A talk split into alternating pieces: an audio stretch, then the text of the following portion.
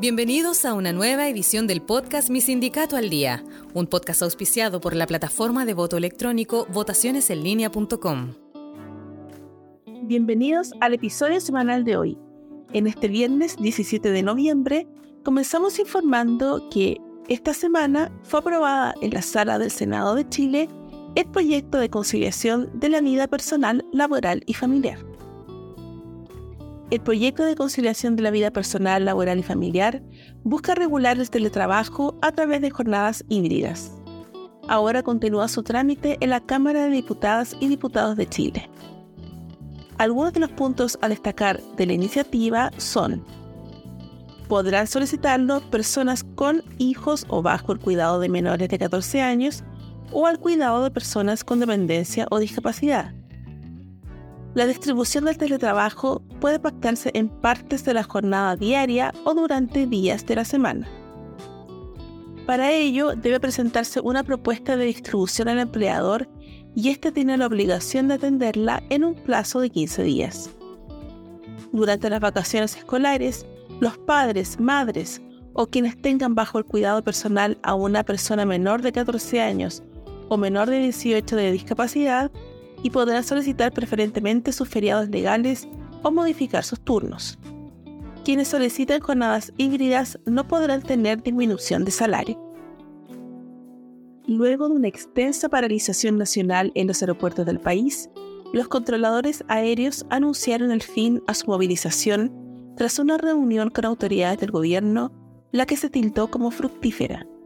En el encuentro estuvieron representantes del Ministerio de Defensa, de la Dirección de Presupuesto, Ministerio de Hacienda y de la Dirección General de Aeronáutica Civil, que tuvo como fin revisar los avances y acuerdos alcanzados el pasado 25 de octubre debido a las protestas que realizaron.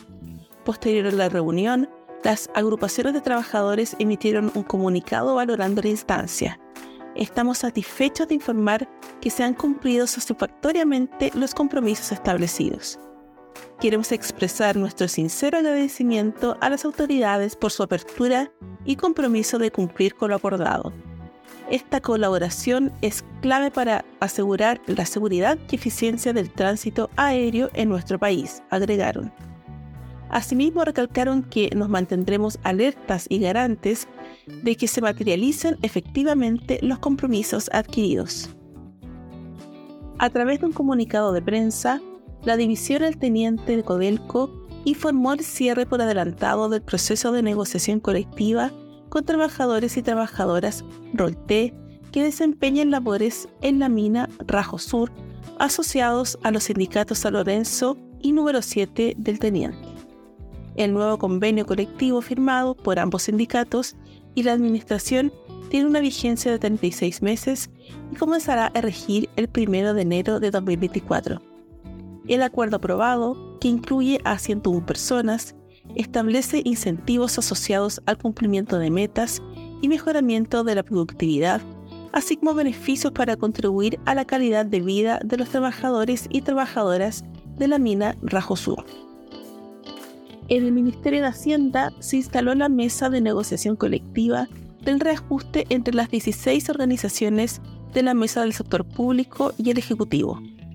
Los representantes del gobierno manifestaron su anhelo de alcanzar un acuerdo satisfactorio en un plazo acotado debido a la agenda legislativa y política que está viviendo el país. El presidente de la Central Unitaria de Trabajadores, David Acuña, y el coordinador de la MSP-CUT, y dirigente nacional de la NEF, Carlos Insulza, expusieron la voluntad de la mesa del sector público de desarrollar la negociación y lograr cerrarla en el corto plazo. Además, pidieron revisar y materializar los avances alcanzados en el extenso trabajo de la agenda laboral desarrollada durante el año 2023. Perú será el país anfitrión del tercer seminario regional sobre conducta empresarial responsable y trabajo decente en América Latina y el Caribe. El evento se llevará a cabo el 21 de noviembre al 23 de noviembre de 2023 en la sede regional de la OIT en Lima, en el marco de las actividades del proyecto Conducta Empresarial Responsable en América Latina y el Caribe. La reunión congregará a representantes de gobiernos trabajadores y empleadores relacionados al mundo del trabajo y la responsabilidad empresarial en México, Costa Rica, Panamá, Ecuador, Colombia, Argentina, Chile y Brasil. Además, en esta edición se contará con participantes de Guatemala y Honduras. Y luego de repasar las principales noticias de esta semana, agradezco el haberte informado con mi sindicato al día y nos encontramos en una próxima entrega informativa. Hasta pronto.